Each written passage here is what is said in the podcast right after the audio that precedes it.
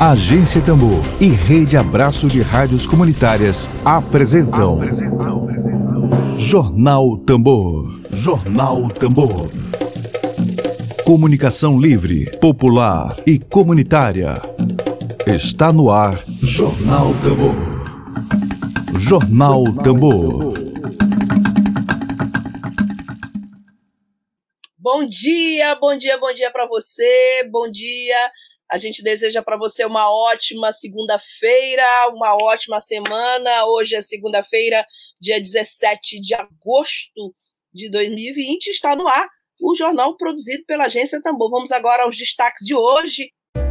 Dedo de prosa. Dedo de prosa.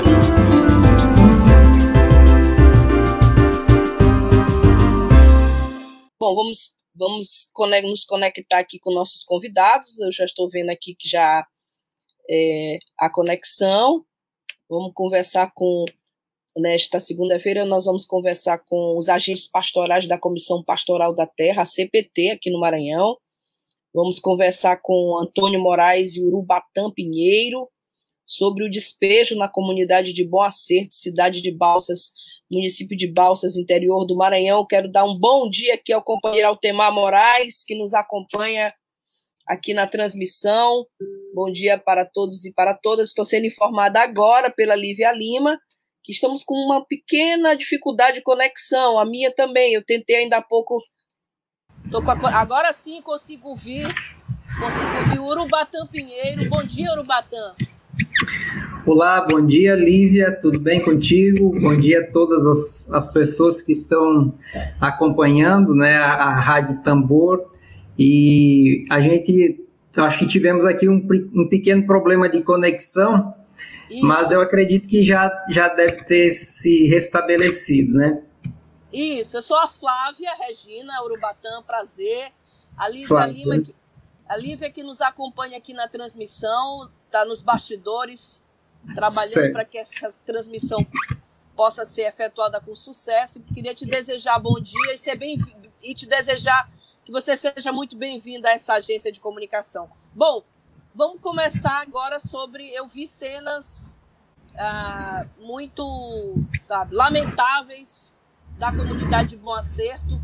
São mulheres, são crianças. Queria te perguntar antes para começar a nossa conversa sobre para que tu pudesses descrever para as pessoas que estão nos acompanhando, descrever um pouco, eu já, já li um pouco, mas eu queria que você descrevesse essa ação de despejo com 10 crianças e três idosos desesperados.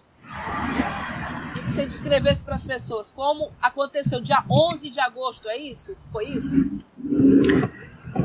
É, Flávia, é exatamente isso que aconteceu né, no, no dia 11. Essas famílias foram surpreendidas por esta por essa ação né, uh, ordenada aí pelo judiciário maranhense é, a partir de, de uma liminar, né, um processo que na verdade foi é, célere, muito célere, é, inclusive, é importante dizer que muitas vezes, quando, é, quando são lançadas algumas críticas ao judiciário, é, o pessoal costuma dizer que o judiciário ele é lento, ele é moroso, né? Existe muito esta, é, essa crítica ao judiciário. Mas em alguns casos específicos, o judiciário ele é muito ágil, como nesse especificamente nesse caso é, relacionado à comunidade Bom Acerto aqui do município de Balsas. É, esta ação foi, foi dada entrada no mês de fevereiro desse ano, né, e como vocês acompanharam aí, o resultado dessa ação foi justamente esse lamentável, injusto, é, imoral despejo que ocorreu nesta comunidade Bom Acerto. Então, para dizer assim, nesse caso específico, assim como ocorre tantos outros despejos, né, é, pelo Maranhão, a, o judiciário foi muito ágil, muito ágil, né? Então, é, nós também conversamos aqui com o Antônio, já foi partilhado com outros agentes, com outras comunidades também a respeito desta, desta ação.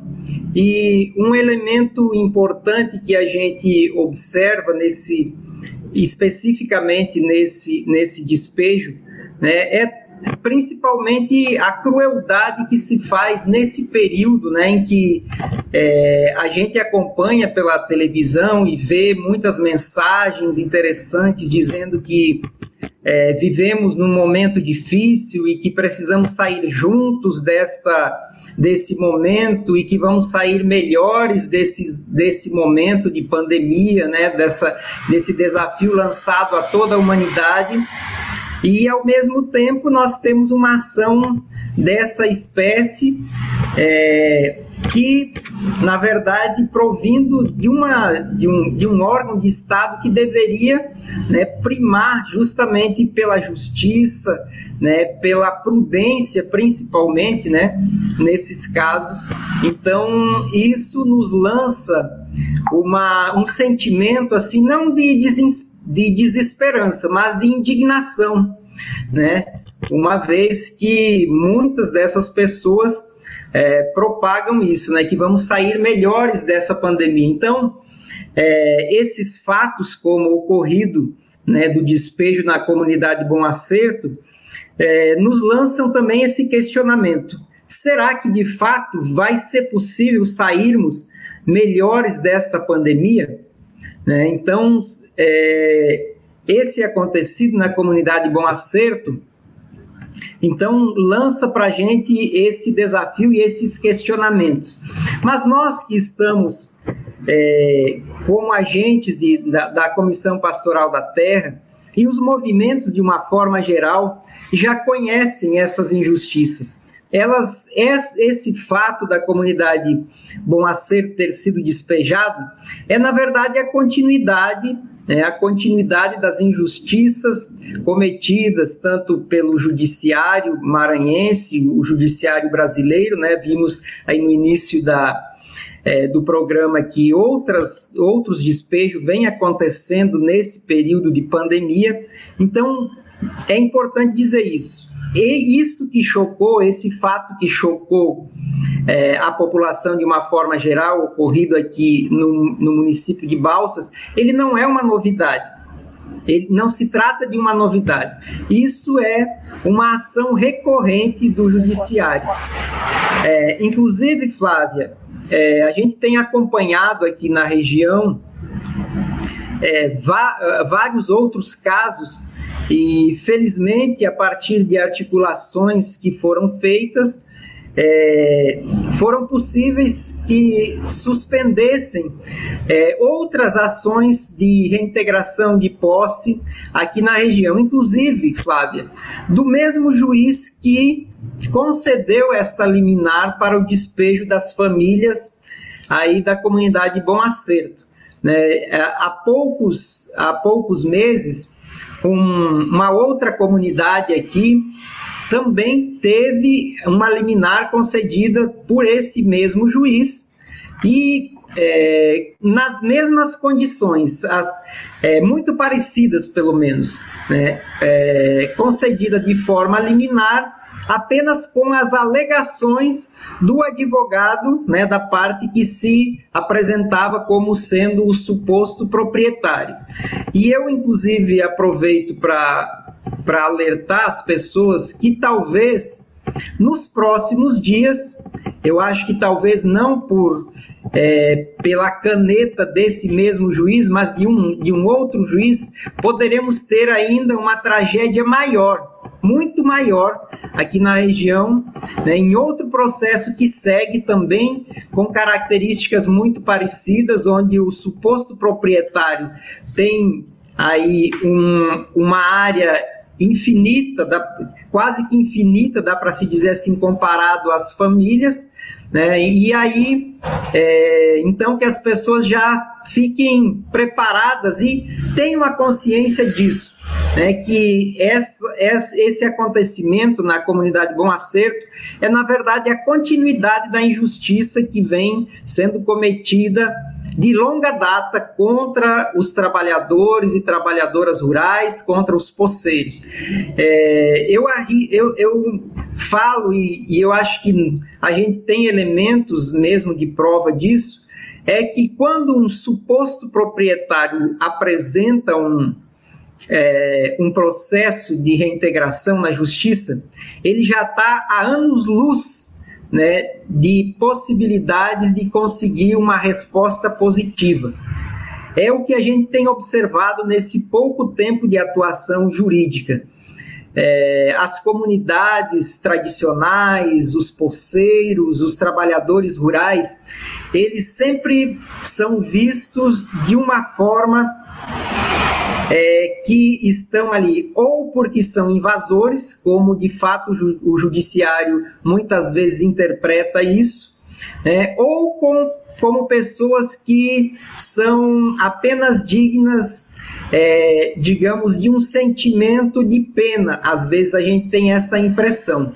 Não são vistos como sujeitos de direito que de fato são e que de fato a Constituição brasileira e as leis do Estado brasileiro dizem dizem que todos os brasileiros e principalmente esses homens do campo que trabalham e produzem alimentos de qualidade para a mesa de todos nós, de fato têm. É, Urbatã, ano passado, eu tive acesso a uma matéria jornalística que falava que um documento foi elaborado lá em Marabá, no Pará, denunciando arbitrariedades que teriam sido cometidas por um juiz, juiz da Vara de Justiça Agrária de Marabá, no Pará, final do ano passado, final de 2019. Então, existem as varas de justiça agrária em alguns estados brasileiros. É, na tua opinião, o, o, Maranhão ele, ele está atrás? Dizer, Maranhão e Pará sempre pontuam como os estados com maior número de conflitos agrários do Brasil. Nós aqui falamos do Maranhão.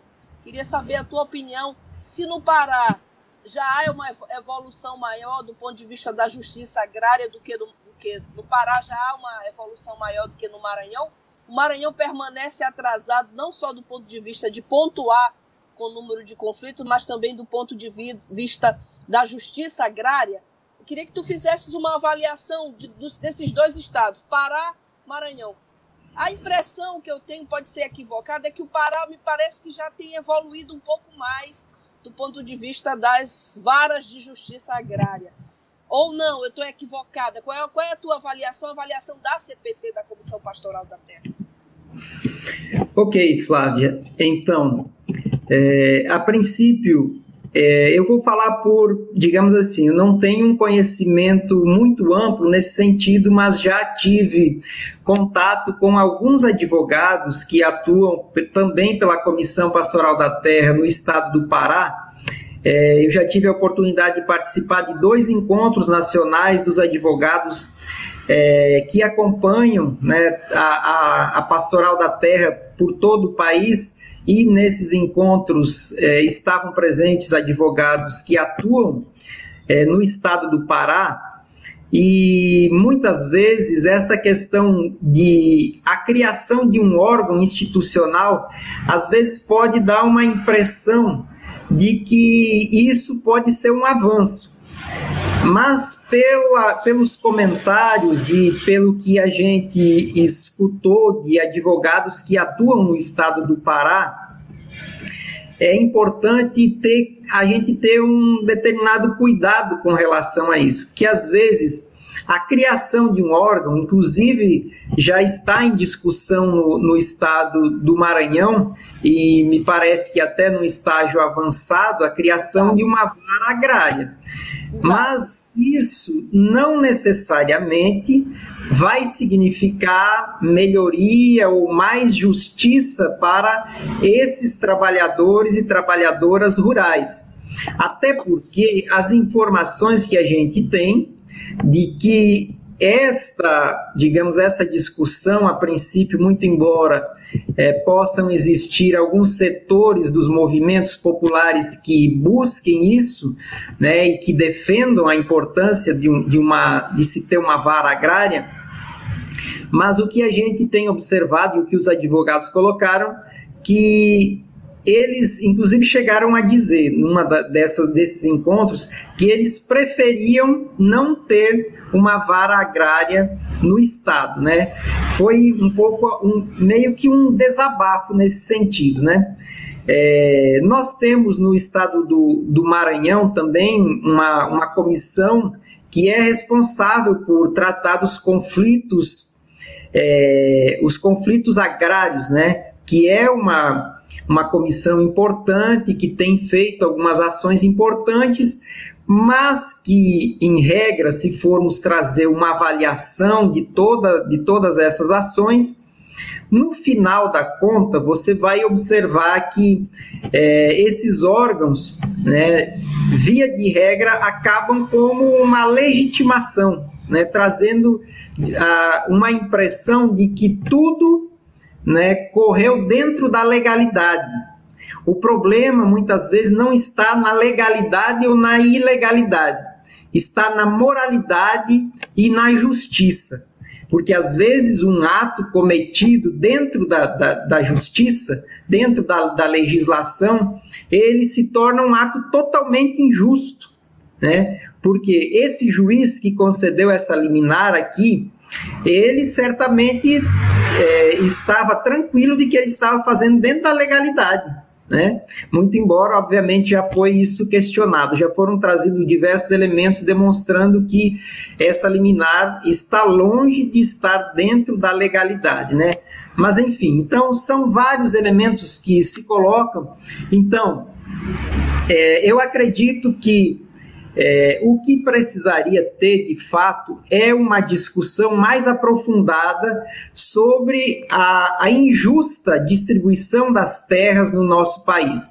Porque esse fato que ocorreu, ele é recorrente, ele não ocorreu só esse, muitos outros já ocorreram, muitos outros despejos e muitos outros vão ocorrer independente de termos essa comissão, né, que é importante, tem fornecido algumas informações, independente da, da constituição da vara agrária, né, inclusive nesse sentido aí, é, é, essa criação da vara, da vara agrária também tem interesses do próprio agronegócio. Eles, na verdade, são os mais interessados na criação de um instrumento assim, porque eles querem a chamada segurança segurança jurídica, né? E essa discussão também partiu a, a, a partir daquele grande projeto aí do, do chamado Matopiba, né? Onde Sim. é a área de expansão da, do agronegócio e eles querem, de alguma forma,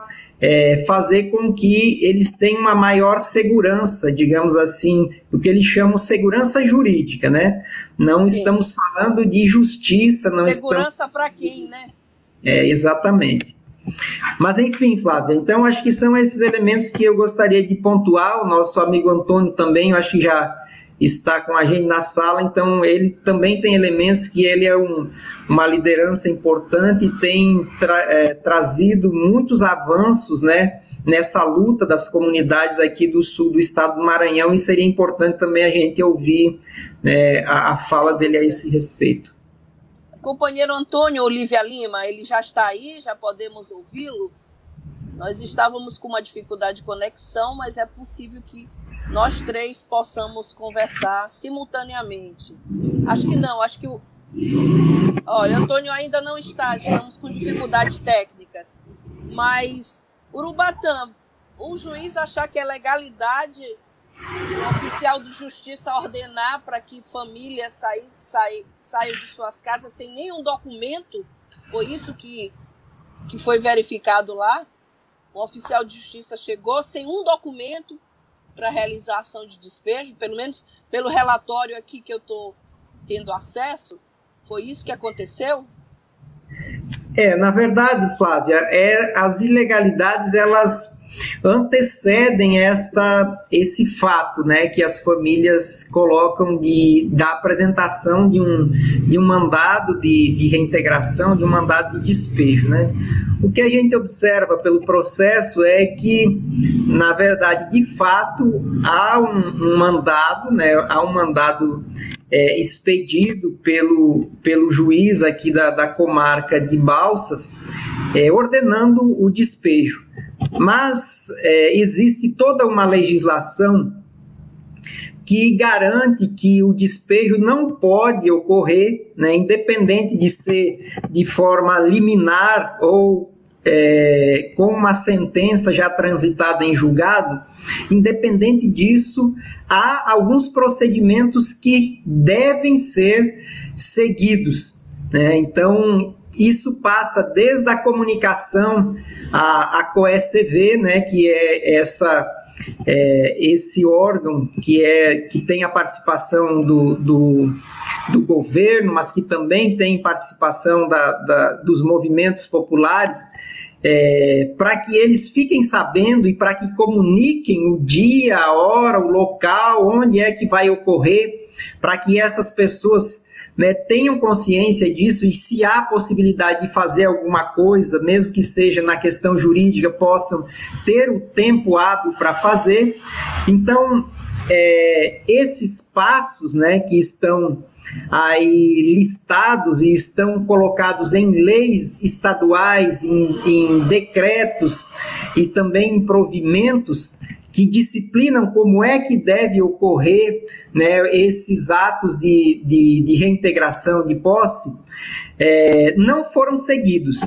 Tanto é que existe já, a partir dessa repercussão é, é, que ocorreu desse caso, já houve a manifestação é, da promotoria especializada, a promotoria agrária, é, que já listou todas essa, essas leis, esses decretos, esses provimentos, né, e pediu a suspensão de qualquer ato, né, qualquer outro ato que se é, que possa é, ter desdobramento nesse processo, é, justamente apresentando isso.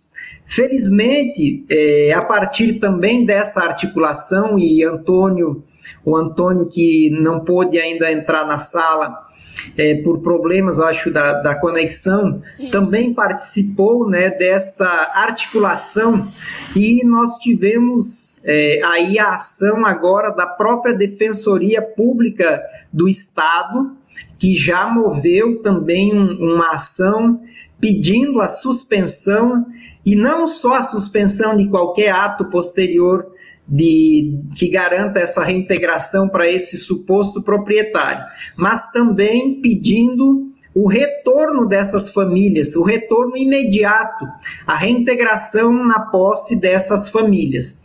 É, então, é, já tivemos então pelo menos essas duas manifestações que nós acreditamos que sejam importantíssimas e acreditamos que também dificilmente essa liminar, como foi concedida, né, é, nesses termos que foram concedidos, que ela possa persistir.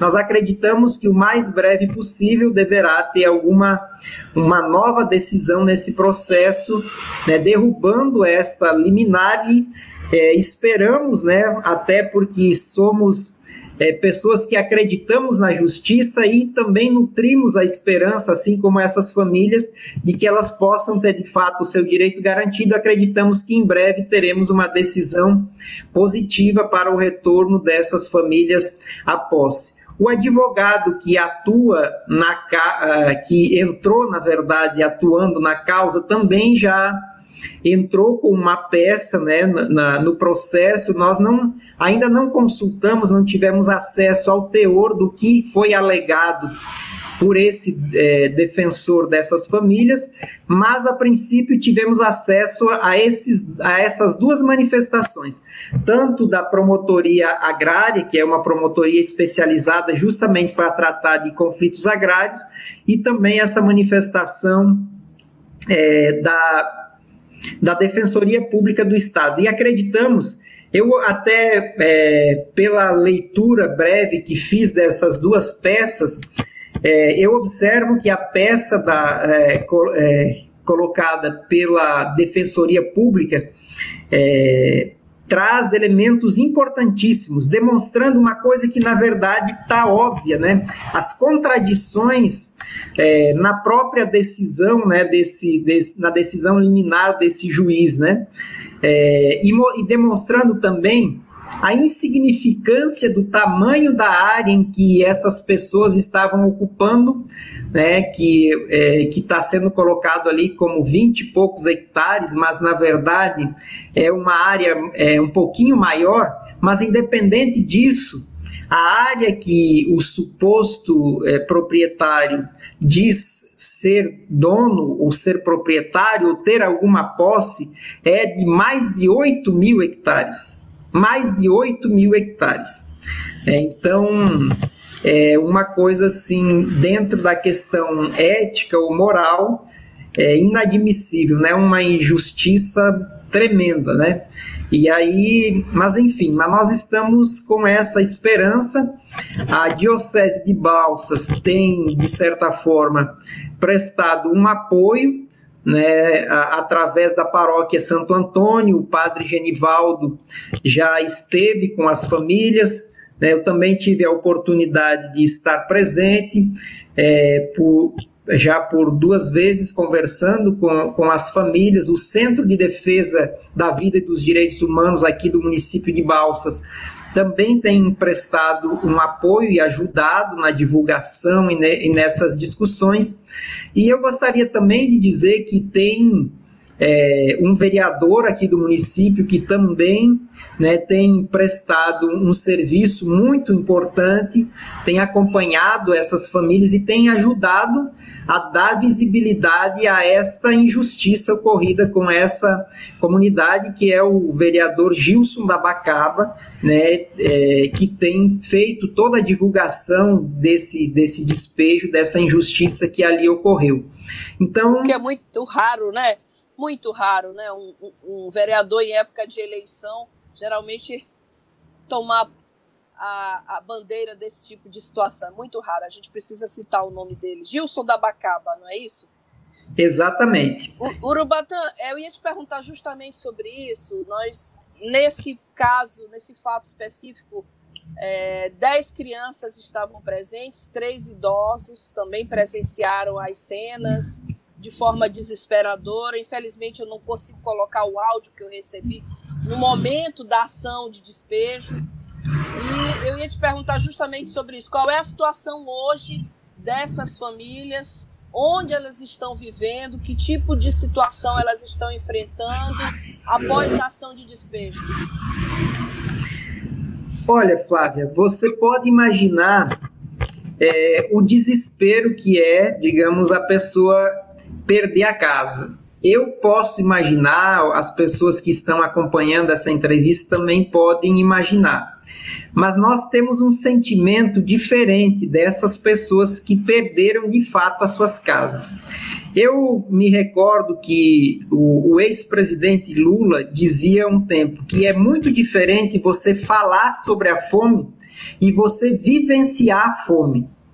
E Sem é justamente é, e é justamente isso que a gente percebe ao olhar é, o rosto dessas crianças, o rosto dessas famílias que estão agora na periferia de Balsas, né, na casa na casa, num local improvisado, né, num, num terreno, num pequeno terreno de, de, um, de um parente deles, onde foi montado uma, uma barraca e lá eles têm alguns é, tem essa barraca e aí montaram uma pequena infraestrutura né, para eles ficar embaixo dessas barracas, onde eles estão ali fazendo comida e estão dormindo nesse mesmo local, né, uma coisa de fato bem, bem desesperadora assim. Então, é, um elemento importante, eu acho que, que tem que ser evidenciado nesse momento, e como eu disse, por, esse, por essa curta experiência que eu tenho na questão jurídica, que eu acho que é importantíssimo, é que a questão da legalidade tão propagada pela muitas vezes pelos juízes, muitas vezes por promotores, muitas vezes por advogados, essa legalidade ela depende muito. Ela depende muito da questão da legalidade. Ela depende em que sentido? É, é alegado a questão da importância de seguir a legalidade, de seguir as leis, quando interessa aos grandes, por exemplo, aos supostos proprietários. Nesse sentido, a legalidade é levada ao extremo rigor, ao extremo rigor, né? inclusive na, no sentido de criminalizar, no sentido, digamos assim, de intimidar famílias, de intimidar poceiros antigos. Agora, quando se trata da legalidade para garantir o direito dessas pessoas, a legalidade ela é muito relativa. Ela é muito relativa. Porque imagine que nós temos, pela própria Constituição brasileira e num conjunto muito grande de leis, a garantia de que a pessoa é, que tem uma posse, que exerce uma posse, que mora e trabalha numa área, é, a depender da situação, a partir de cinco anos, ela já adquire um direito e que o judiciário deveria apenas declarar esse direito, ou seja, reconhecer esse direito. Como é o, o caso da comunidade Bom Acerto. Qual deveria ser o papel do judiciário no caso é, do Bom Acerto? Seria apenas reconhecer, declarar esse direito, porque o direito já se consolidou, já ocorreu a prescrição aquisitiva daquela área, dessas famílias. Já ocorreu. Eles já, já garantiram esse direito. O, o judiciário deveria apenas declarar esse direito. Mas o que ocorre é justamente isso. Por uma lógica de uma legalidade, né, uma, uma suposta legalidade, se desconsidera esse direito adquirido dessas famílias e se faz e se comete essa injustiça que ocorreu com o Bom Acerto, mas que ocorreu na infinidade de, de outras comunidades pelo Brasil afora. Né? Então, a situação atual dessas famílias é essa: eles se encontram embaixo dessa barraca montada. Então, essas oito famílias estão lá, com crianças, com idosos, né? e que amanhã ou depois, essa comoção que já teve ela vai desaparecer. Nós já sabemos, nós temos N é, exemplos. Ela vai desaparecer, infelizmente. Mas os movimentos, as, as pastorais, é que vão seguir nesse, nesse mesmo caminho e continuar acompanhando, tentar prestar o apoio como fazem há anos, como é a Pastoral da Terra, como são outros movimentos populares que também acompanham essa luta dos trabalhadores de longa data. Bom, eu queria saudar o Antônio Moraes, que está aí, conseguiu a conexão. Antônio, bom dia, seja bem-vindo aqui. Aliás, boa tarde, seja bem-vindo à Agência Tambor. Boa tarde a você, boa tarde ao Urubatã, boa tarde a todos os ouvintes nesse momento. Tem um probleminha aqui técnico que a internet caiu. E acredito que a gente pode, nesse momento, ainda dar alguma contribuição. Mas o nosso companheiro Batan está falando, eu deixaria ele concluir o pensamento dele, depois eu entraria para poder fazer algumas complementações que se fizerem necessárias.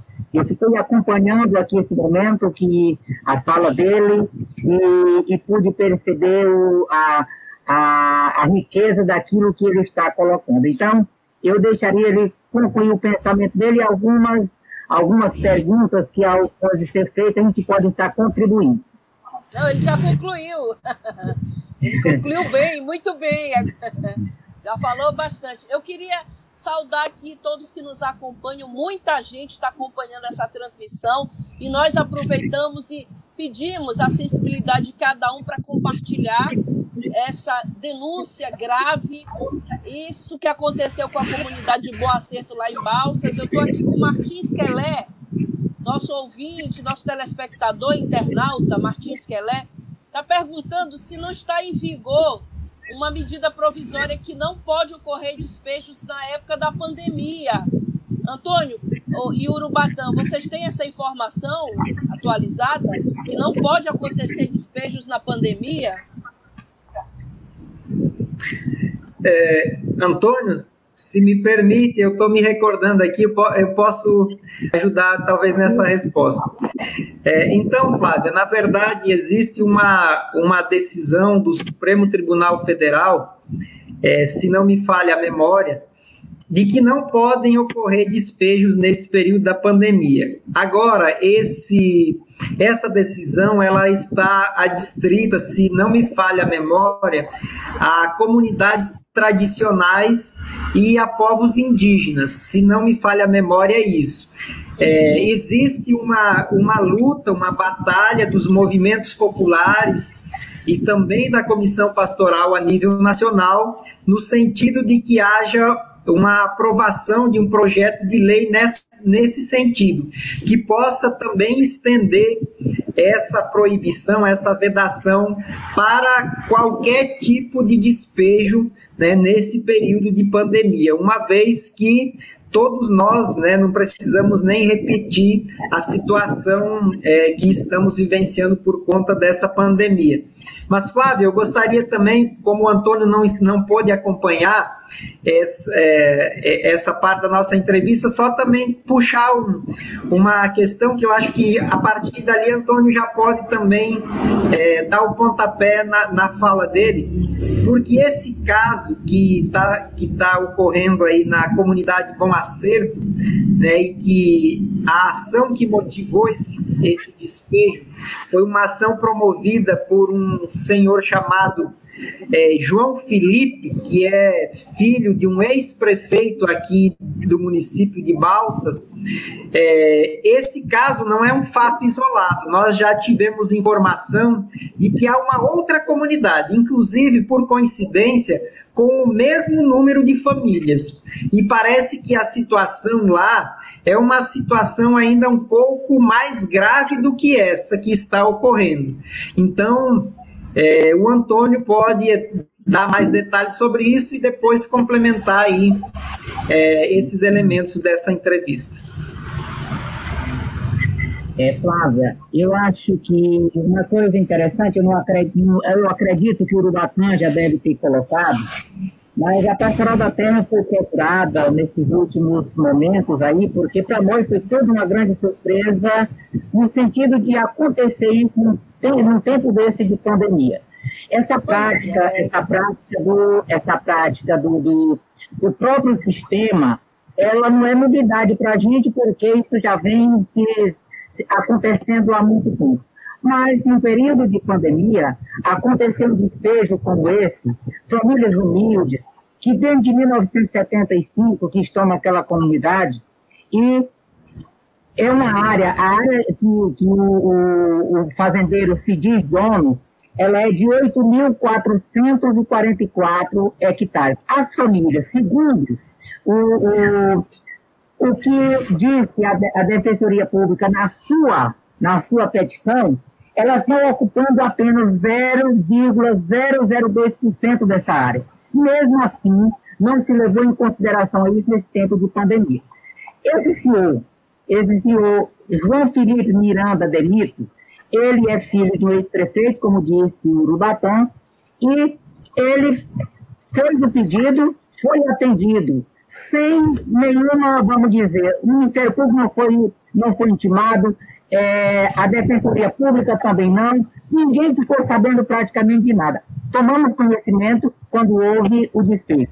Mas depois disso aqui, uma senhora da comunidade Monte Alegre, a 90 quilômetros de Balsa, que limita com essa mesma área ali, já entrou em contato com a gente, ela é até diretora de uma escola, diretora de uma escola, e ela já entrou em contato com a gente dizendo que está sofrendo também ameaças por conta do mesmo João Felipe. O mesmo João Felipe, segundo ela, é, construiu uma guarita na entrada da, da, da comunidade e lá só passa quem se identifica. E ali, ela, ela, ela um fato interessante da gente poder estar colocando aqui, que um rapaz foi falar com ela, ela é diretora de uma escola na outra comunidade chamada Comunidade Peba. Ela foi, ela foi procurada por um rapaz querendo a possibilidade de um trabalho na, na escola ali como motorista. E o rapaz passou na guarita sem, sem parar para dizer para um dia. E ele foi, vamos dizer, é, foi surpreendido por um grupo de pessoas de moto atrás dele, buzinando, fazendo aquela coisa toda e, é, é, como se diz, fizeram que ele parasse e disseram, não pode passar aqui sem dizer quem é, para onde vai e o que vai fazer. Então, isso foi assustador. A dona, a, a diretora da escola, ela, ela foi e mandou um recado para ele, para o João Felipe, dizendo que na casa dela ela podia receber quem ela achasse necessário receber.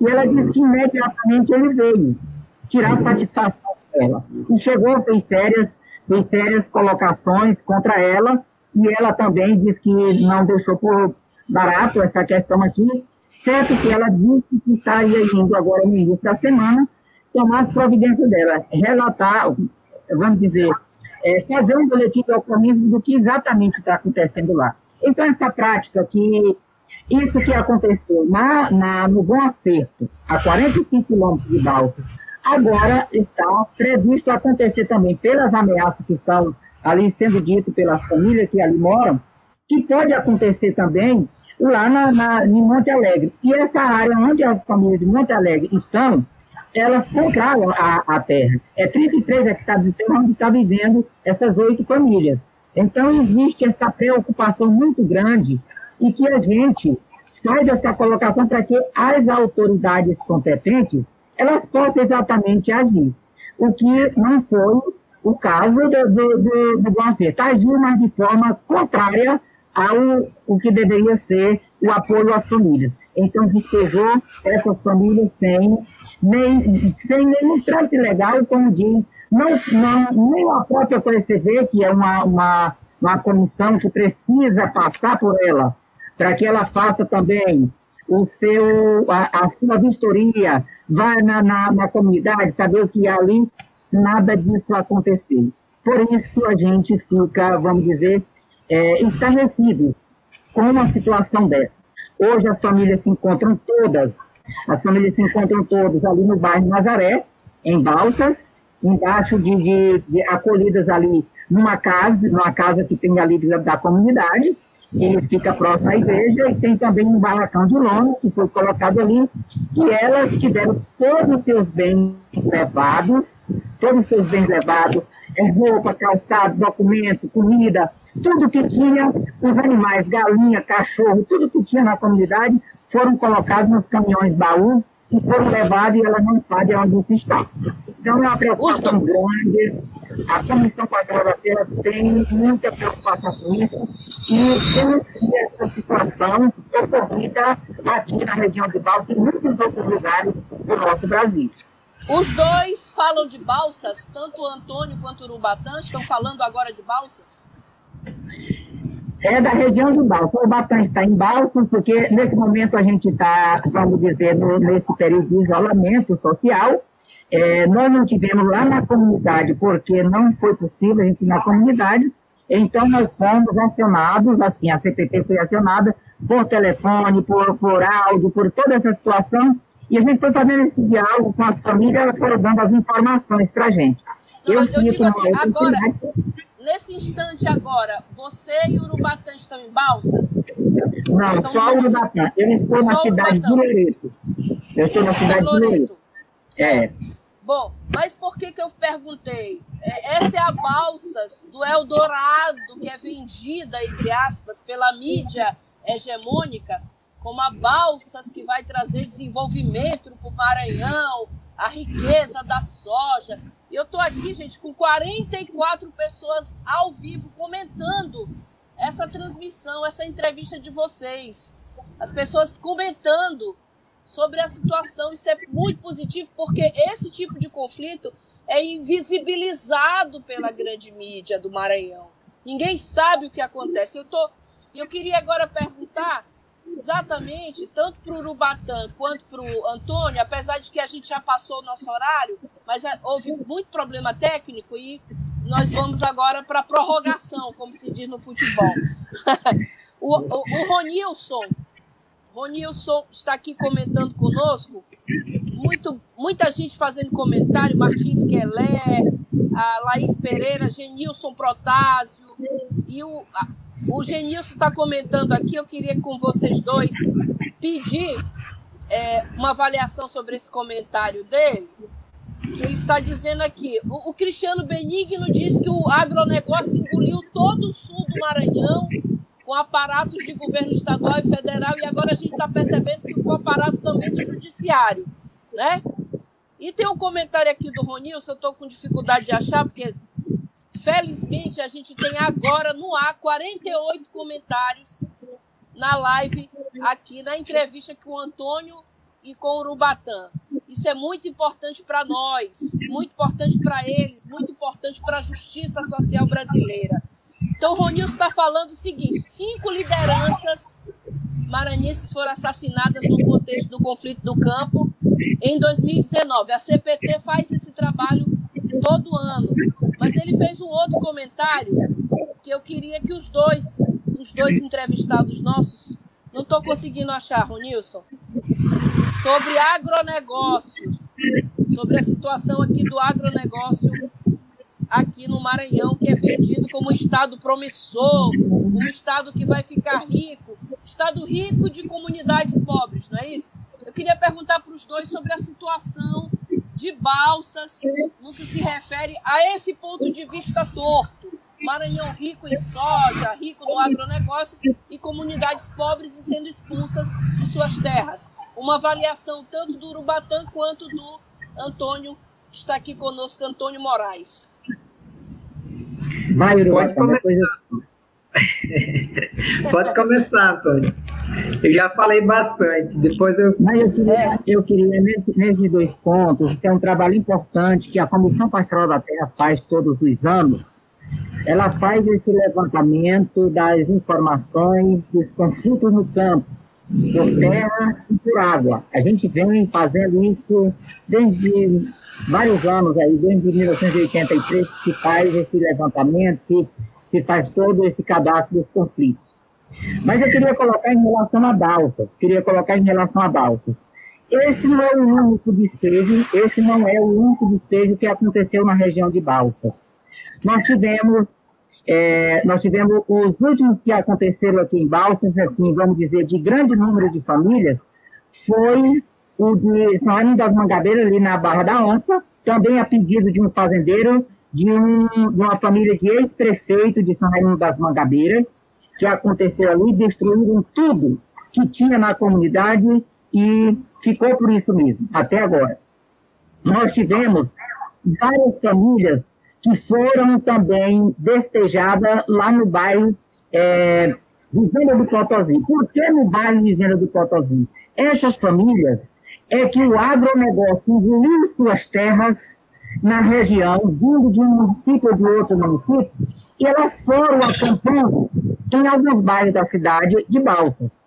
E elas chegaram ali, elas, a primeira primeiro momento elas ficaram, então, tentando alugar uma casa para ficar. Depois não tinha mais recurso para pagar um aluguel. E começaram a acampar em alguns locais. E ali veio a, vamos dizer, a repressão em cima delas. E sempre vindo com essa ordem judicial.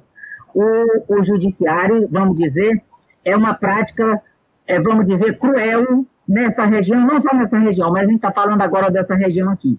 Essa questão de ter engolido toda a região do sul do Maranhão, ainda tem algo, tem muitas tem algumas comunidades que ainda resistem, mas todas ameaçadas, todas ameaçadas, porque em nome, em nome de desenvolvimento que eles dizem, que o agronegócio diz, então não se leva em consideração a vida do ser humano não se leva em consideração os modos de vida dessas famílias que estão há anos na sua comunidade, no seu lugar sagrado. Então, isso é desconsiderado e vem no eliminar, como veio essa agora, e destrói tudo. e as famílias ficam por aí. Nesse momento agora, é, é, um, é tanto quanto outro momento doído, mas nesse momento a gente ressalta ainda. Enquanto se faz um trabalho pela questão de não aglomeração, então agora o próprio judiciário dá o liminar aonde essas pessoas são despejadas e elas estão todas juntas no mesmo lugar, correndo sério risco de vida. Então, de serem contaminadas por esse, esse vírus que está aí no, no, no mundo inteiro. Então, para dizer, para dizer, Flávia, que não engoliu todo o sul do Maranhão, mas tem pouca coisa ainda.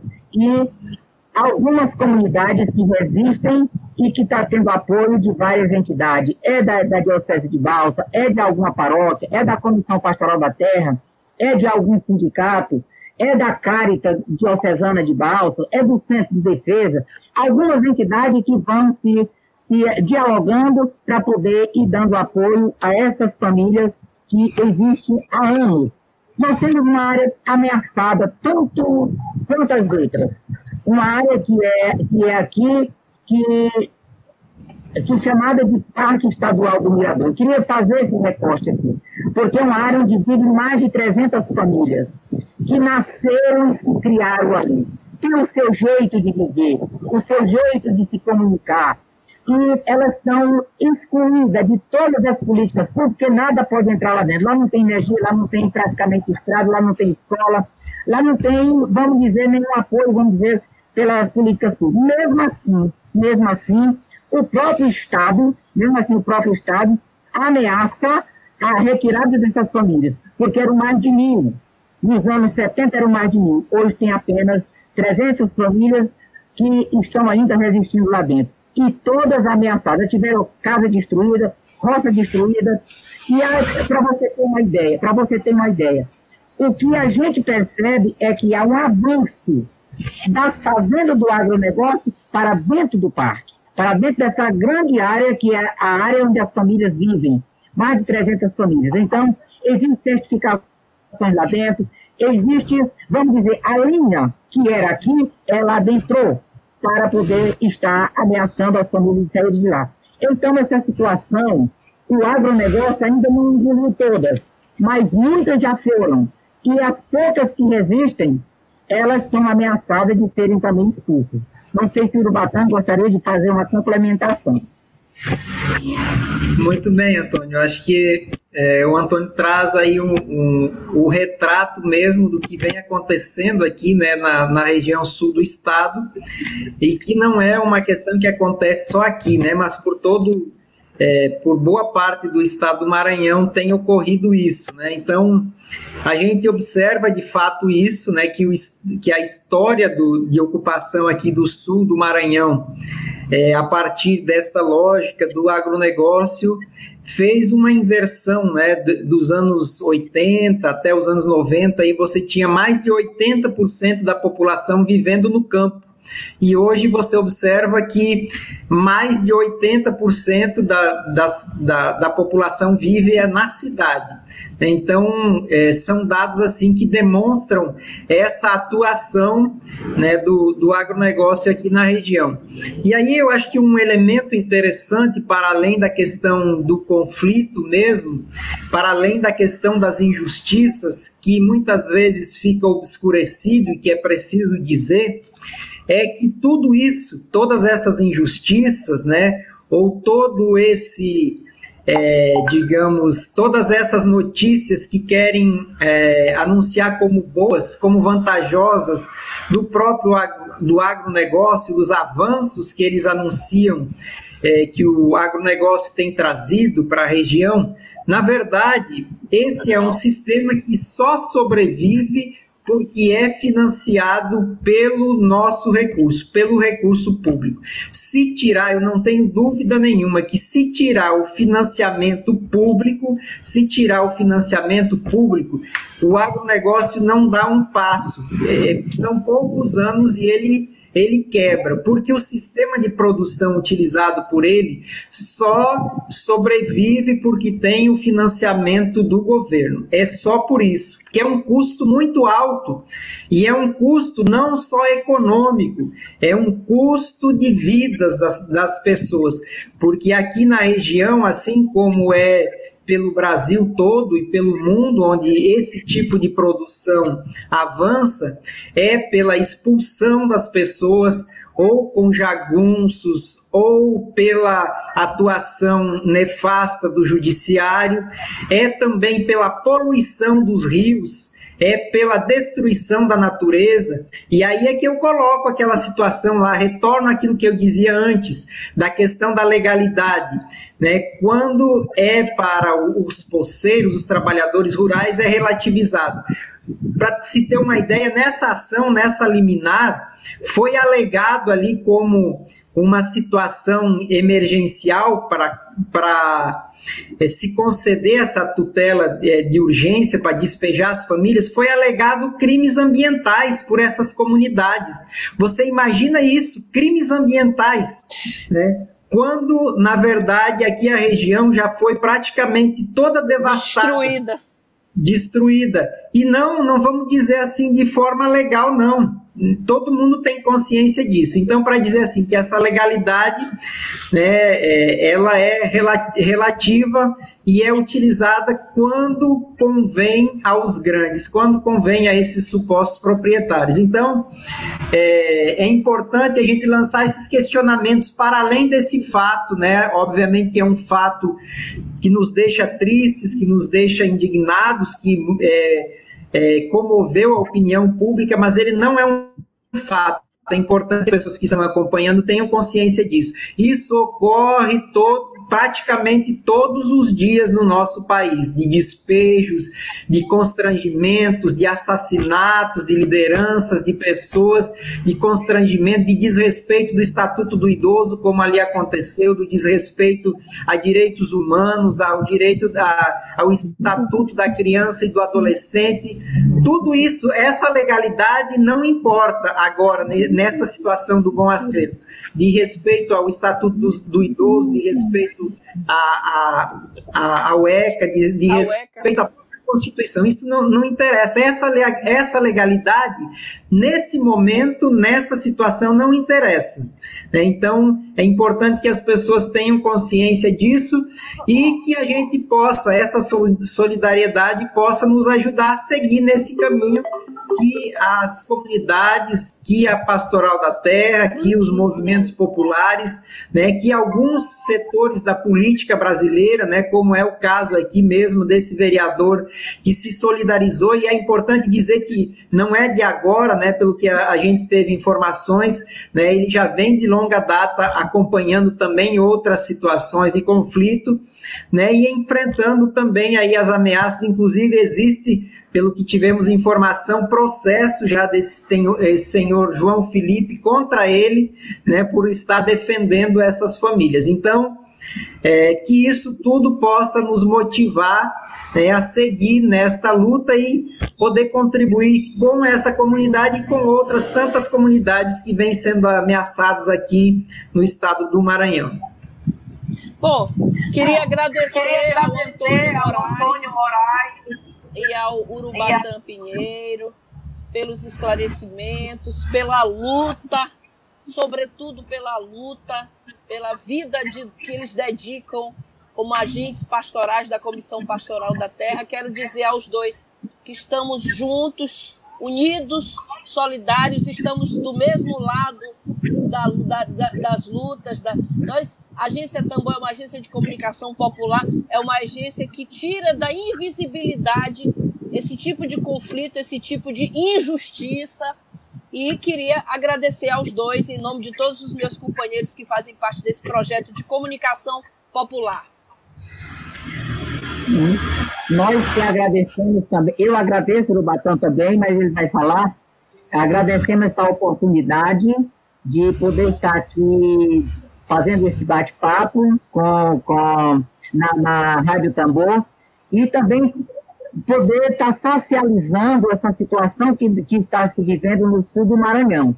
e deixando assim que um apelo que possa as autoridades competentes que estão nos ouvindo nesse momento possa vir tentar corrigir o erro, que venha corrigir esse erro que foi cometido aqui na região pelo próprio Poder Judiciário, a pedido de um fazendeiro que possa ser revestido esse aqui, reintegrando as famílias na, na sua área, que realmente é delas que estão lá desde 1975, recuperando seus bens, casa e todos os bens que elas tiveram levados de lá, porque elas estão, como diz o maranhense, com as mãos para cima, sem saber em que tocar, porque não ficaram com nada.